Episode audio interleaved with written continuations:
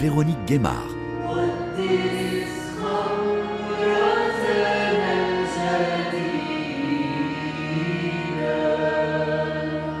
Bonjour à toutes et à tous. Direction Amman, la capitale de la Jordanie, à la rencontre de Monseigneur Jamal Kader, chrétien palestinien, vicaire du patriarcat latin de Jérusalem pour la Jordanie, nommé en janvier évêque de Djibouti.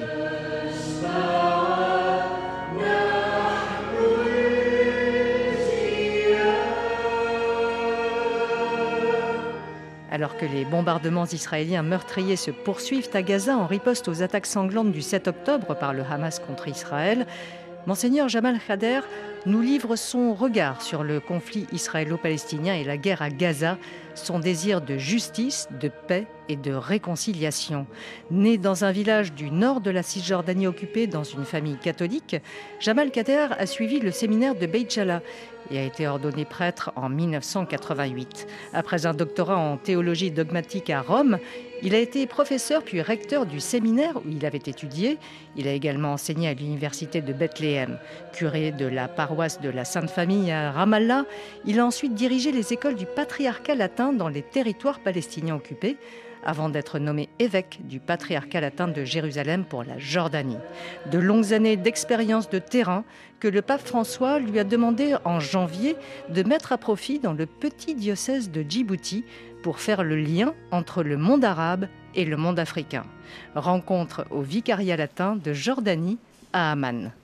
je suis euh, l'évêque Jamal Khader, euh, je suis un évêque euh, palestinien du patriarcat latin de Jérusalem. Et maintenant, je suis le vicaire patriarcal en Jordanie. Jamal Kader Daibes, vous êtes théologien, palestinien, professeur, prêtre, catholique. Vous êtes militant pour la paix pendant longtemps aussi. Vous êtes né en 1964 dans un village palestinien, le village de Zababdeh. Zababdeh, oui. Donc c'est pas très loin de, euh, Nazareth, c'est au nord. mais dans les territoires en Cisjordanie, oui. Alors tout d'abord peut-être, euh, qu'est-ce qu'être euh, chrétien palestinien? Parce que c'est vrai qu'on parle souvent des chrétiens d'Orient, mais chrétiens palestiniens, souvent, il y en a qui préfèrent se définir avec cette terminologie. C'est important.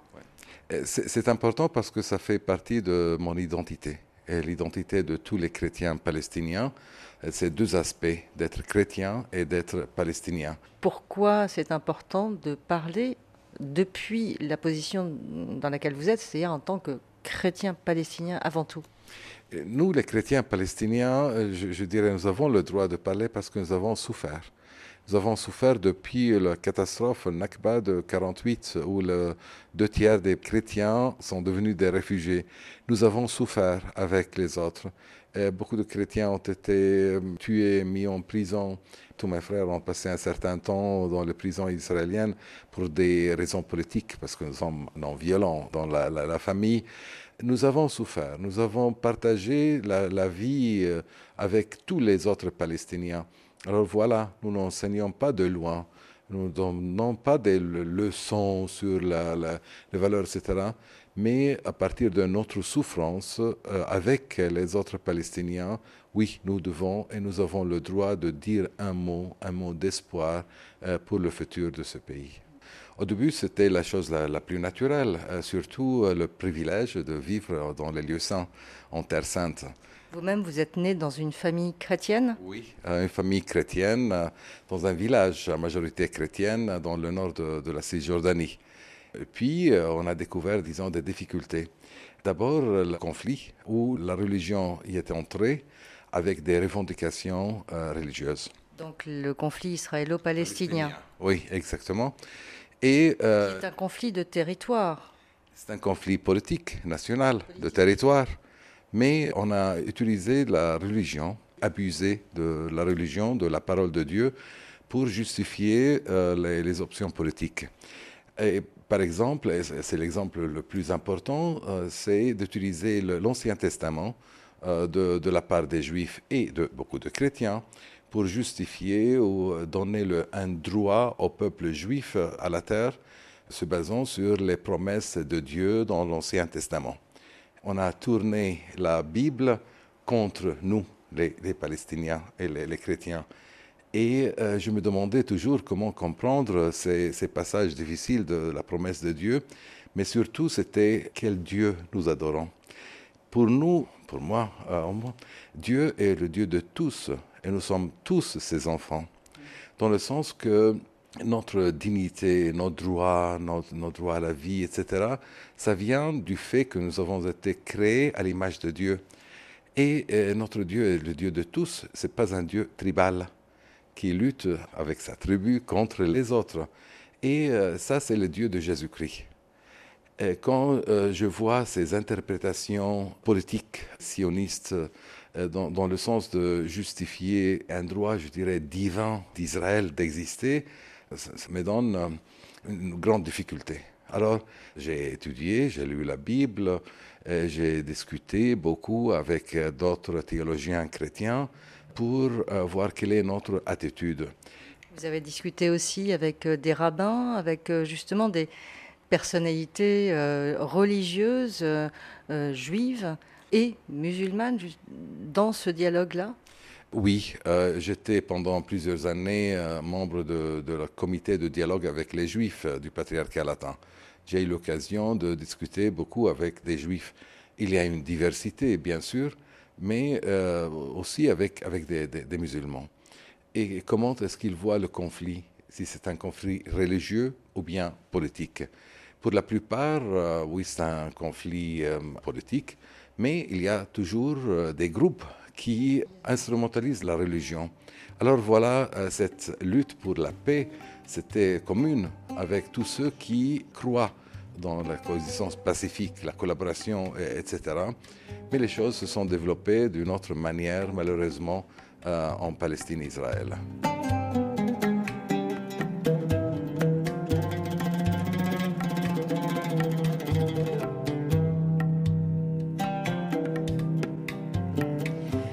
Vous-même, donc vous avez grandi dans une famille euh, catholique en Cisjordanie, donc euh, en tant que Palestinien catholique. Vous avez grandi avec quel regard sur euh, ces difficultés à vivre ensemble avec ce, conflit qui est présent depuis la création de l'État d'Israël? Oui, pour moi, comme catholique, comme croyant, prêtre, etc., la question principale, c'était que me dit ma foi? Et comment voir qui est Dieu et qui est mon prochain? Et ces, questions éternelles, euh, même dans la Bible, dans le Nouveau Testament, et euh, d'étudier plus profondément à partir des principes, des valeurs bibliques, surtout la justice, la paix, la réconciliation. Et je, je dis souvent que dans cet ordre, justice, paix et réconciliation, pas ordre chronologique euh, nécessairement, mais parlons de la justice. Je ne peux pas euh, imaginer que Dieu permet l'injustice contre un peuple. Et quand on me dit, par exemple, cette terre appartient au peuple juif, au peuple élu de Dieu, et moi, qui suis-je pour Dieu? Est-ce que Dieu a un plan de remplacer mon peuple avec un autre? Et l'injustice euh, envers le peuple palestinien fait partie du plan de Dieu. Je ne peux pas accepter ça. Alors voilà, euh, à partir de notre idée de qui est Dieu, et des valeurs évangéliques. À partir de là, nous, euh, avons étudié et discuté et même euh, nous avons publié euh, comme Palestiniens chrétiens un document en 2009, un moment de vérité sur l'attitude chrétienne dans le, le, conflit et comment nous voyons la parole de Dieu et quel signe d'espérance pour nous et comment vivre et nous avons euh, ces, trois chapitres, foi, espérance et charité. Et que veut dire charité pour nous euh, vivre dans ce contexte difficile, le commandement de, la charité?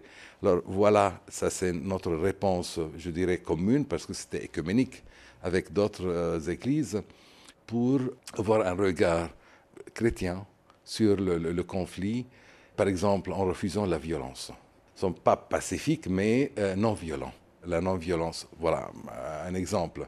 Et quand nous disons la justice, euh, nous parlons de la fin, mettre fin à l'occupation militaire israélienne que nous avons appelée un péché, un péché contre Dieu et contre les êtres humains.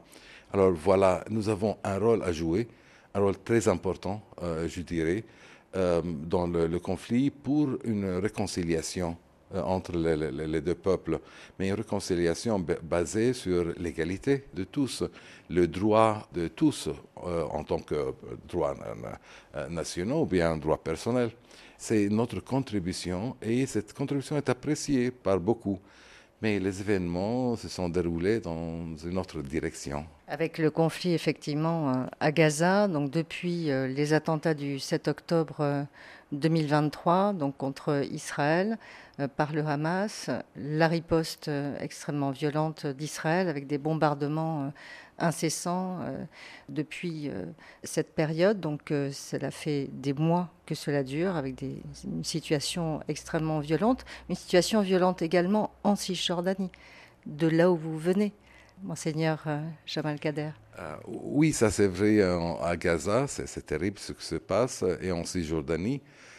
moi, je suis allé à Gaza il y a quatre ans. J'étais responsable des écoles catholiques là-bas, alors je connais un peu la, situation. C'est une situation déjà difficile avant la guerre actuelle. Et euh, ce qui me préoccupe, c'est d'avoir un fanatisme religieux. Et beaucoup de colons israéliens, par exemple, attaquent les Palestiniens en portant la Bible en main. C'est un acte de purification de la terre. Nous purifions la terre d'Israël des gentils qui occupent notre terre. Et comme un ultra-orthodoxe nous a dit une fois dans une réunion, la priorité n'est pas la vie humaine, mais c'est l'identité juive. Ça veut dire le peuple, la terre et la Bible. Et pour ça, je n'ai pas de problème à tuer les autres. Ça, c'est terrible de voir une priorité pour la terre sur la vie humaine. Ce que je comprends de la Bible, c'est Dieu nous donne la terre pour l'adorer et non pas adorer la terre donner plus d'importance. Il y a de plus en plus de colons israéliens qui se basent sur des principes religieux fanatiques. Et de l'autre côté, bien sûr, il y a les musulmans avec euh, Hamas, ce qui est les frères musulmans, qui luttent euh, pour euh, l'islam, disons. C'est une idéologie. Donc là aussi, une instrumentalisation du religieux dans ce conflit. Oui, exactement. Et nous, les chrétiens, ne sommes pas innocents parce qu'on voit beaucoup de chrétiens, surtout en Occident, qui euh, justifient ce qui se passe avec la Bible, en disant dans la Bible, c'est écrit, le, peuple élu, c'est toujours le peuple juif. Souvent en Europe, par réaction à une longue histoire d'antisémitisme, surtout après la Deuxième Guerre mondiale, et nous voyons ça euh, dans les déclarations de diverses églises, etc. En Amérique, c'est un peu différent, c'est le sionisme euh, chrétien dans leur euh, idée, idéologie, je dirais, du retour du Christ. Alors voilà un appui à l'État d'Israël. Donc là, ce sont plutôt les, protestants évangéliques notamment. Exactement, les évangéliques en, Amérique, pas seulement, mais surtout en Amérique, qui se traduit par un appui total et ce qui est dangereux dans cette vision, c'est qu'ils essaient d'identifier l'antichrist. Et l'antichrist, en préparation des événements eschatologiques, etc., et ce sont les Arabes et les musulmans. Et ça, c'est très grave en créant une islamophobie, euh, une attitude très négative envers euh, l'Orient.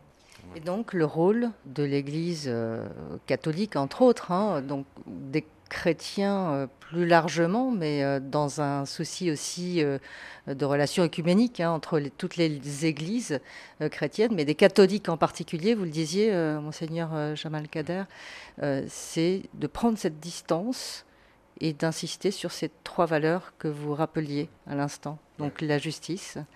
Et la réconciliation. Oui, ça c'est vrai, et nous avons travaillé avec les églises, disons, traditionnelles, avec l'Église catholique, euh, avec l'Église luthérienne, presbytérienne, euh, etc., pour avoir une attitude basée sur la Bible, mais toute la Bible, pas les orthodoxes, bien, sûr, et d'avoir une position écuménique où la Bible nous encourage à travailler pour la vie humaine, pour la justice, et non pas de nous tourner contre les, autres.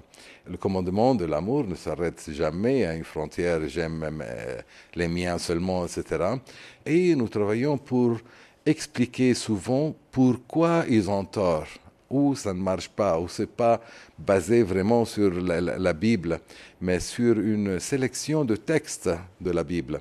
Il y a beaucoup à faire à l'intérieur des églises, disons, chrétiennes, et il faut faire attention euh, souvent, même à l'intérieur de l'Église catholique, de ne pas avoir des justifications bibliques.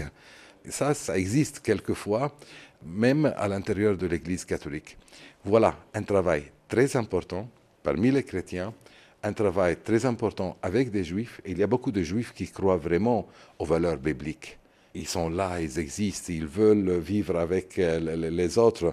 Je ne parle pas de la politique au niveau politique, mais des, théologiens euh, juifs. Il y a beaucoup de musulmans aussi qui croient, à des citoyens et qui croient à la coexistence.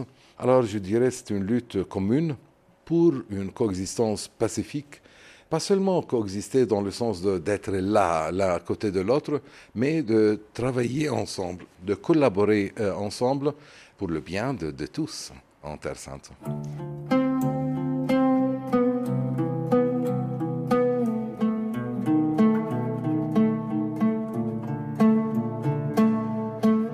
Alors ce sont des belles paroles, monseigneur Jamal Kader, c'est vrai, c'est un espoir que vous portez là. Un espoir qui est difficile à croire ou à poursuivre en tout cas dans la situation actuelle euh, d'extrême violence. Donc euh, euh, c'est vrai que c'est un petit peu difficile peut-être même pour les, catholiques, même pour les chrétiens palestiniens. Comment ils appréhendent ce moment? Comment ils le vivent? Qu'est-ce qu'ils vous disent?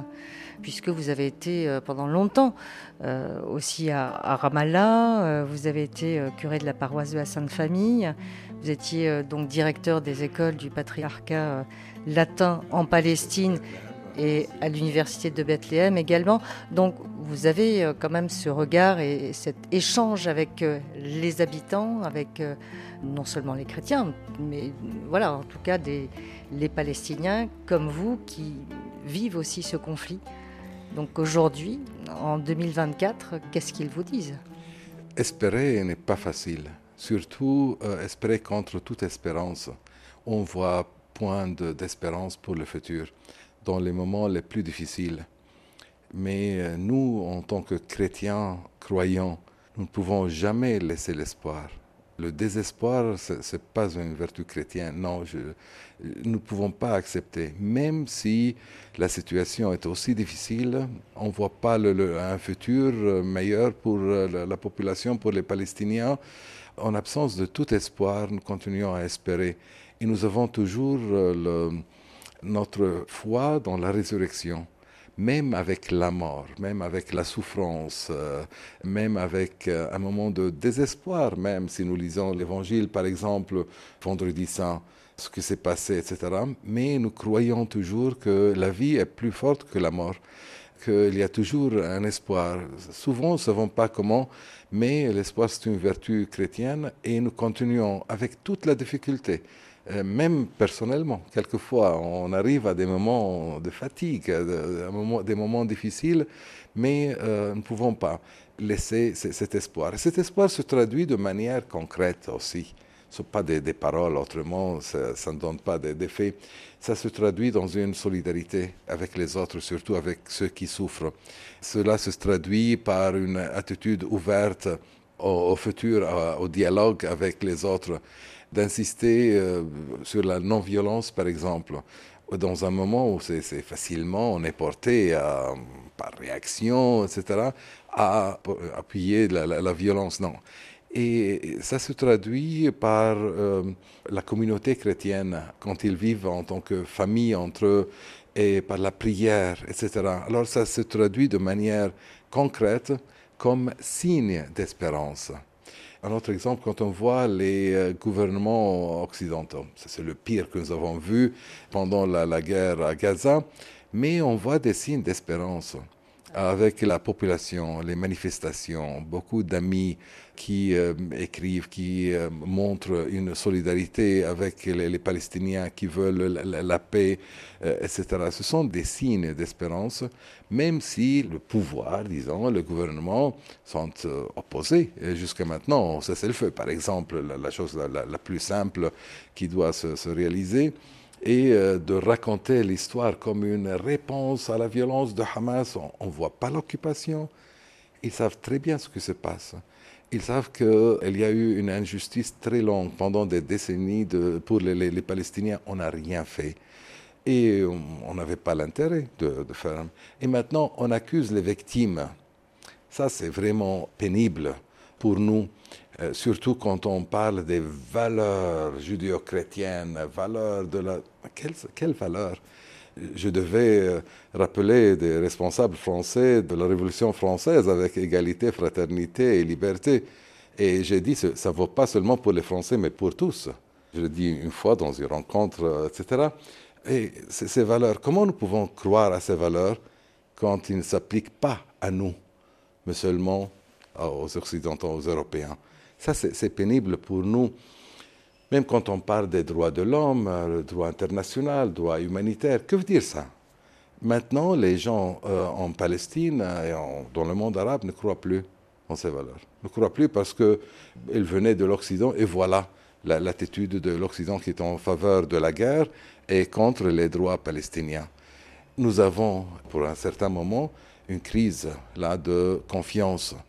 Et je ne sais pas comment euh, nous allons sortir de tout ça vous, m'aviez justement dit que quelque chose s'était cassé, quelque chose s'est brisé, euh, qu'on n'arrive plus à reconnaître la souffrance de l'autre entre donc euh, Palestiniens euh, et Israéliens.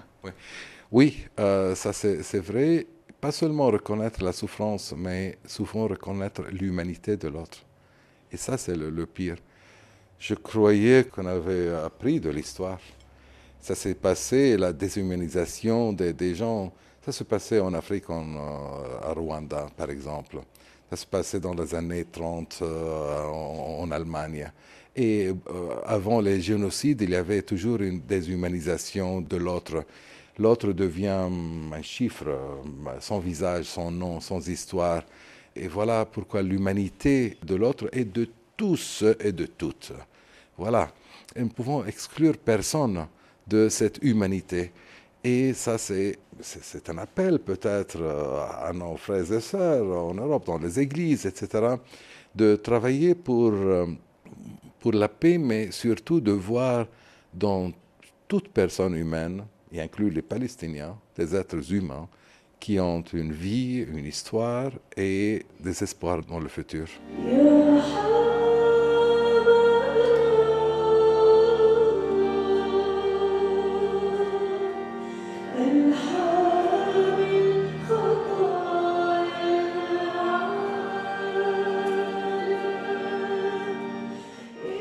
Monseigneur euh, Jamal Kader euh, Daibes, euh, vous étiez jusqu'à présent donc vicaire patriarcal pour la Jordanie, pour le diocèse latin de, Jérusalem, et vous étiez donc en Jordanie. La Jordanie fait-elle exception dans ce paysage extrêmement troublé dans toute la région?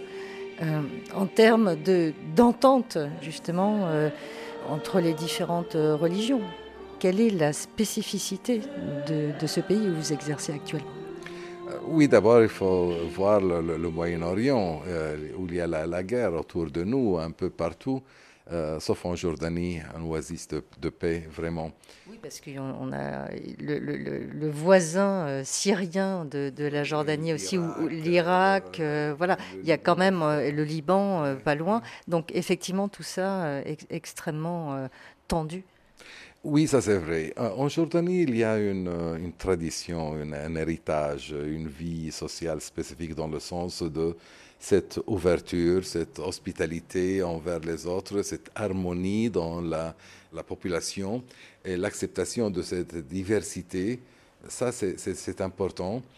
Euh, on le voit dans le tissu social, les, tribus jordaniennes, et on le voit aussi dans le, le système politique.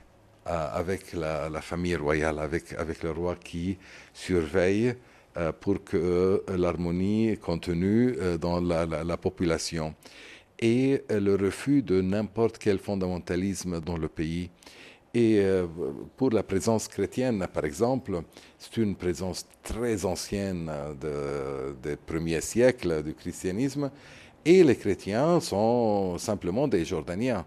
Ils sont présents partout, en politique, dans les affaires, en culture, éducation, etc. Même si l'islam est religion d'État. Exactement, c'est la grande majorité numérique.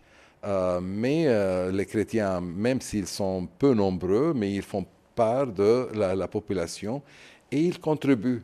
Ils contribuent, euh, disons, au pays, surtout dans le champ de l'éducation et même la culture, etc. Alors, leur présence, ça, c'est un atout, c'est très important pour donner, disons, un, modèle. Oui, on peut vivre ensemble. nous n'avons pas de problème avec, les musulmans.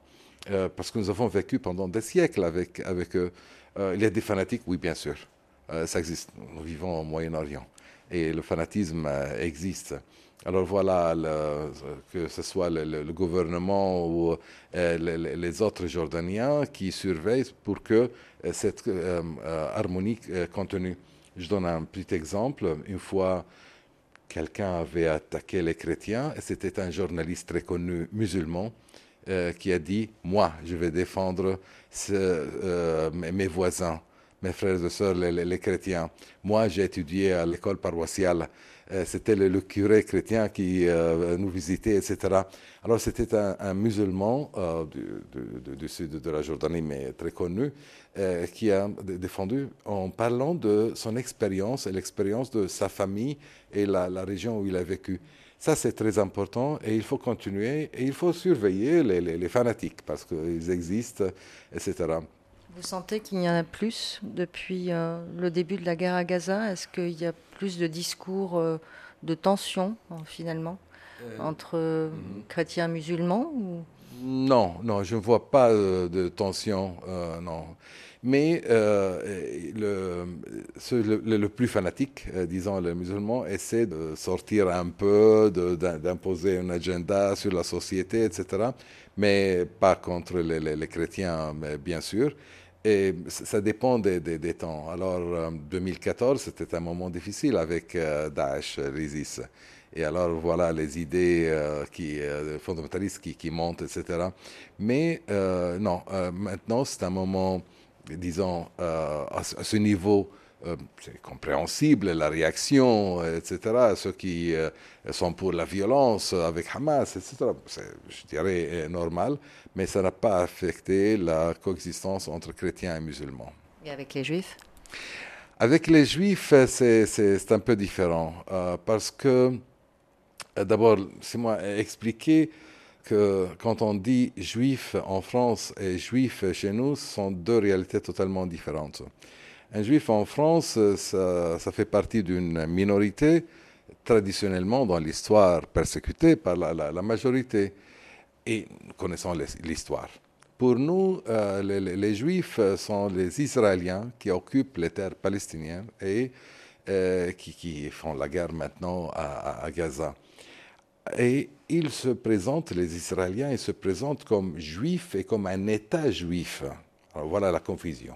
Il y a une, grande confusion. Pour euh, nous, les, Palestiniens, les Arabes en général, c'est une question politique d'occupation. Alors euh, voilà, euh, voilà les Israéliens. Au niveau religieux, les chrétiens ont été toujours ouverts même sous occupation militaire israélienne, en tant que Palestiniens, chrétiens, nous avons été toujours ouverts au dialogue, aux rencontres avec, avec eux, même pendant les, euh, les moments difficiles de notre histoire récente. Alors, nous essayons d'avoir des rapports, un dialogue, de comprendre un peu surtout la diversité religieuse à l'intérieur du, peuple euh, israélien.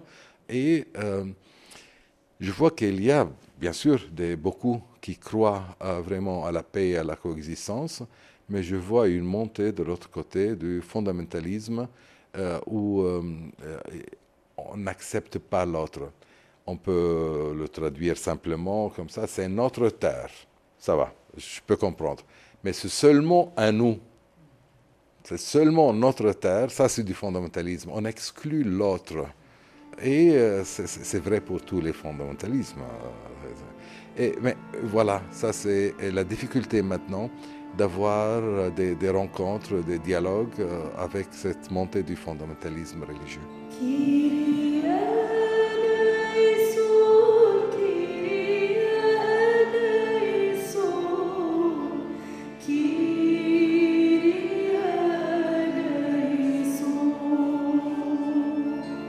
Monseigneur euh, Jamal Kader Daibes, euh, vous avez été nommé en janvier 2024 évêque de Djibouti, très exactement pasteur et chef des diocèses de Djibouti et de Somalie administrateur apostolique donc de l'église de Mogadiscio en Somalie. Euh, vous remplacez monseigneur Giorgio Bertin qui a œuvré pendant près de 40 ans dans cette région. Or, vous avez été ordonné évêque en mai 2022, c'était pas il y a si longtemps que ça.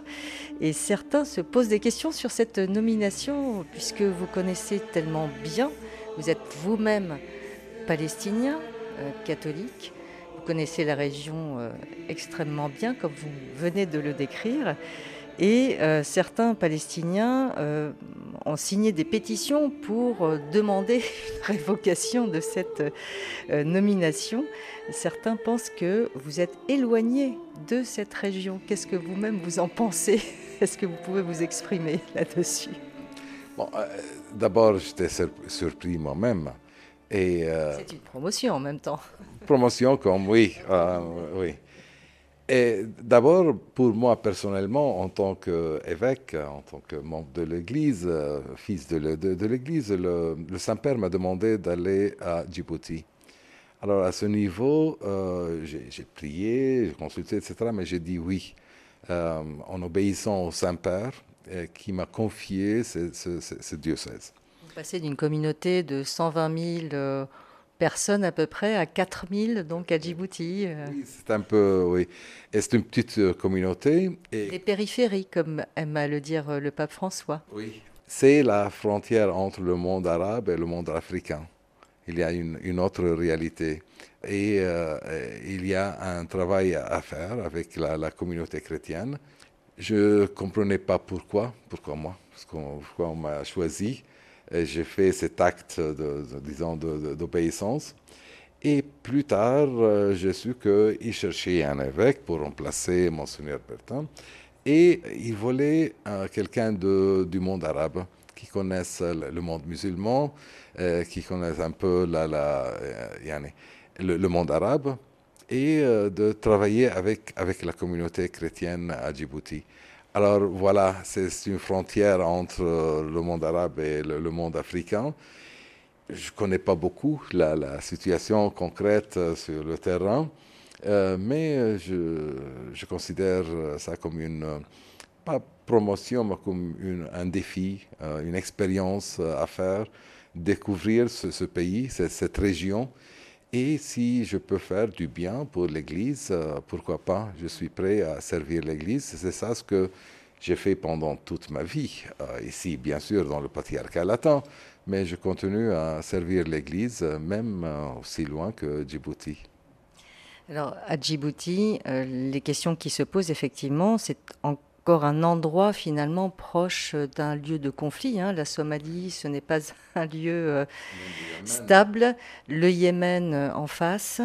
Là, avec euh, ce qui se passe d'ailleurs actuellement en mer Rouge, avec les attaques des Houthis sur les navires qui passent pour rejoindre le canal de Suez. C'est cette expérience-là peut-être qui a primé euh, votre expérience dans euh, des lieux effectivement de conflit. Donc sur ce dialogue interreligieux, vous êtes encore euh, là peut-être interrogé là-dessus puisque on sait que dans cette partie du monde, il y a moins d'un million d'habitants à Djibouti, une grande majorité musulmane. Euh, comme ici en Jordanie, euh, comme euh, d'ailleurs dans les territoires palestiniens d'où vous venez aussi. Donc 2 à 3% de chrétiens, 4000 personnes, environ de catholiques, 10 hein, 000 personnes si on compte tous les chrétiens. Une haute tolérance religieuse et en même temps des tensions entre différents groupes ethniques aussi. Oui, il y a les Djiboutiens d'origine de, Somalie, il y a le Afar, il y a les Arabes, les Yéménites qui, euh, qui, oui, qui vivent euh, là-bas. Nous vivons un moment de tension dans la région, surtout dans la, la, mer Rouge. Et euh, avec la présence de bases militaires aussi, beaucoup de bases militaires en, à Djibouti. Et alors, pour moi, la première chose, c'est d'aller et, essayer de comprendre la, situation de voir sur le, terrain ce qui se passe et comment nous pouvons euh, continuer notre mission et euh, comment nous pouvons porter un message, de paix, un message de justice, un, message positif euh, dans, ce pays. Je ne peux pas dire comment exactement parce que je ne connais pas vraiment la, situation. Je sais que c'est oui, un moment difficile, mais même en Jordanie, en Palestine, où nous sommes très peu nombreux, nous avons une mission surtout avec les écoles. donc euh, à Djibouti également, donc le rôle des écoles est important. Le rôle des écoles, il y a le Caritas Djibouti, il y a même Caritas Somalie euh, et, voilà, il y a, nous avons une mission envers, euh, comme, toujours, envers, les plus pauvres, envers ceux qui, souffrent, et d'être à côté de, la population. Alors, euh, voyons, étudions d'abord la, situation pour voir comment encourager et promouvoir la mission de l'Église à l'intérieur de ce pays, petit mais important avec des tensions maintenant. Donc en tenant aussi en compte, euh, en ayant en mémoire ce document qui avait été euh, signé sur la fraternité humaine, signé donc par le pape et par euh, le cheikh Ahmed Al-Tayeb, donc le grand imam d'Al-Azhar. Oui, c'est vrai. je dois voir où on est sur ce document à Djibouti si euh, on a commencé un dialogue avec euh, des, musulmans, euh, s'il y a eu un travail qui a été fait, etc. mais nous avons une, base commune religieuse même pour promouvoir la, paix partout, même surtout dans la, région africaine de l'Est de l'Afrique et essayons avec des contacts avec, avec des musulmans, mais il faut voir si on a déjà commencé un certain dialogue, comme on le fait ici en Jordanie ou en Palestine, euh, mais il faut continuer à le faire partout où il y a des chrétiens et des musulmans. Alors qu'est-ce que vous répondez finalement à ces chrétiens, à ces catholiques palestiniens qui vous réclament en territoire palestinien? Est-ce qu'un jour retourner sur les terres euh, palestiniennes ou à Jérusalem peut-être? C'est quelque chose qui effectivement euh, reste présent dans votre cœur. D'abord, c'est la demande du, Saint-Père, euh, c'est un signe de confiance dans le clergé du patriarcat, c'est un signe de confiance même personnelle d'être chef d'une église. Il y en a d'autres Palestiniens? Palestiniens, ça veut dire des prêtres. Euh, non, il y avait en Tunisie, par exemple.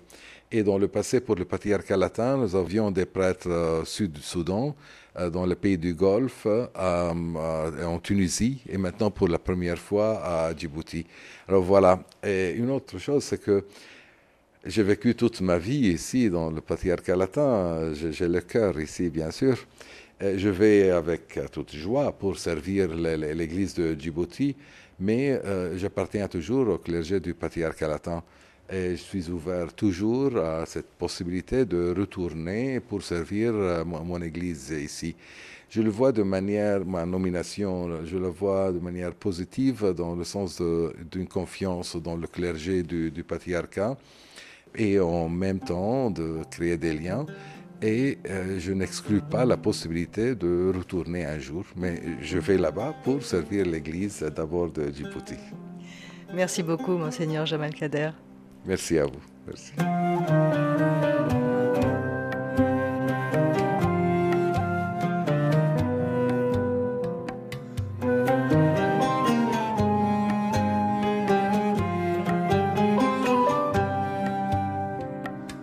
Vous écoutez Religion du Monde sur RFI. Nous venons d'entendre le monseigneur Jamal Kader, enregistré au Vicariat latin d'Aman en Jordanie, sur la situation régionale et le rôle des chrétiens dans cet appel à la paix. Le royaume hachémite de Jordanie célèbre les 25 ans de règne du roi Abdallah II, intronisé en février 1999. Dans ce pays où plus de 90% de la population est musulmane et où l'islam sunnite est religion d'État, environ 4% des habitants sont chrétiens, majoritairement grec orthodoxe. Le royaume est attaché au dialogue interconfessionnel et au principe d'égalité des cultes inscrits dans la Constitution.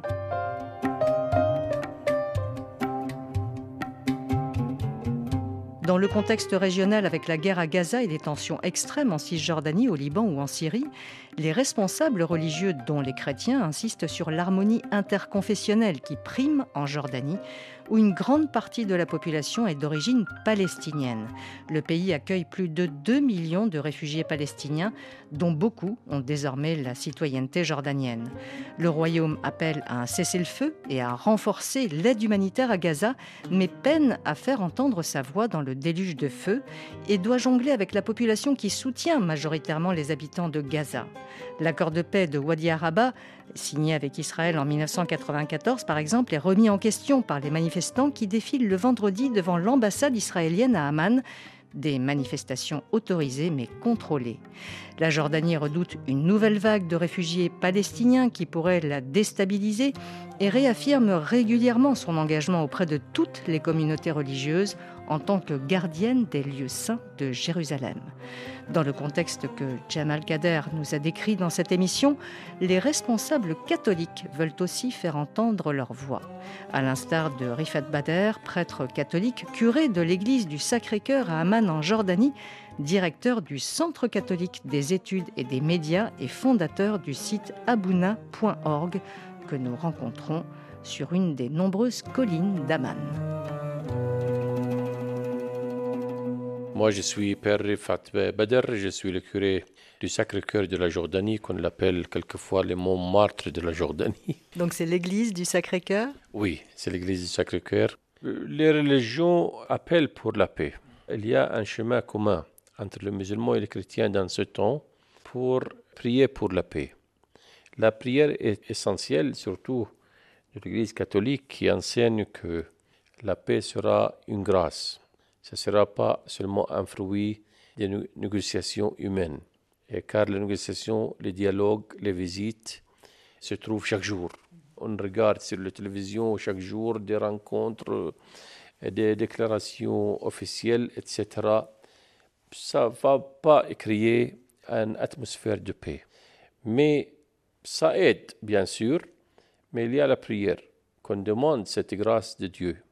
Il va nous donner la paix dans le temps favorable pour lui, pas pour nous.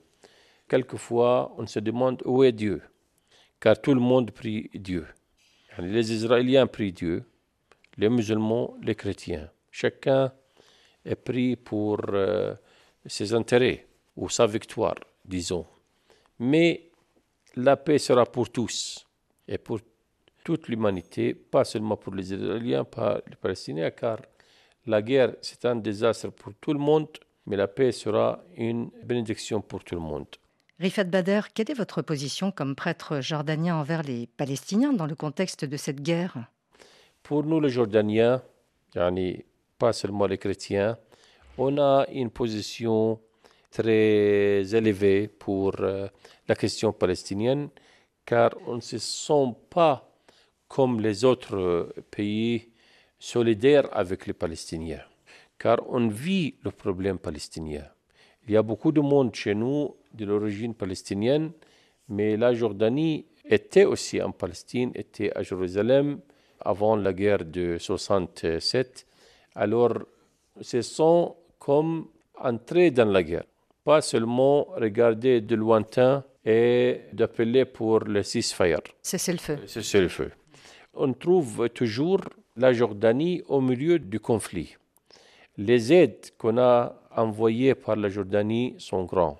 Les aides, disons, médicales aussi, car il y a des hôpitaux jordaniens à l'intérieur de Gaza. Qui ont été euh, d'ailleurs euh, endommagés. Ah oui, plusieurs fois, mais ça continue à, fonctionner pour soigner les blessés, etc. C'est très important. le rôle humanitaire n'est pas moins important du rôle politique. Mais la Jordanie joue le deux. Il y a le rôle politique avec Sa Majesté le Roi, avec le ministre de l'Extérieur qui a travaillé horriblement ce temps. Mais il y a les aides humanitaires vraiment qui sont très importantes pour un peuple, disons, un désastre. Dans ce temps de l'hiver aussi, c'est plus, plus compliqué, plus euh, désastreux. Mais on espère toujours à cesser le feu, bien faire arriver les aides, mais aussi à regarder pour le futur. Et c'est aussi la position du Saint-Siège d'être cette fois honnête, de travailler pour arriver à la solution du problème palestinien. Le, le conflit n'est pas commencé le 7 octobre, c'est une phase du conflit. Le conflit commencé par l'occupation israélienne disons en 48 et puis en 67. Maintenant, le 48, c'est une autre chose. On demande l'indépendance palestinienne sur la terre palestinienne avec Jérusalem comme capitale.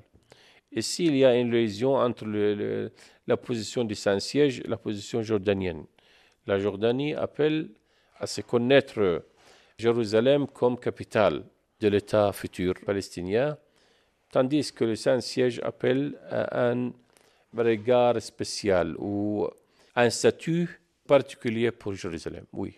Alors, il y a beaucoup de choses à faire, mais je pense la meilleure chose que la religion, les religions doivent faire maintenant, de pousser les leaders politiques de faire tout le possible pour cesser le feu. Cesser le feu sera vraiment une clé non pas pour la paix à Jérusalem ou en Palestine. Ça sera une clé pour la paix dans tout le monde, car il y a beaucoup de mouvements terroristes qui ont adopté la question palestinienne. Sous Par opportunisme. Oui, pour prétendre être justifié pour défendre Jérusalem. Quand on finit l'occupation, on va finir euh, aussi le terrorisme ou la prétention d'être travaillant pour la paix à Jérusalem. C'est ce le feu, construire la paix, ça sera une oasis de paix pour tout le monde.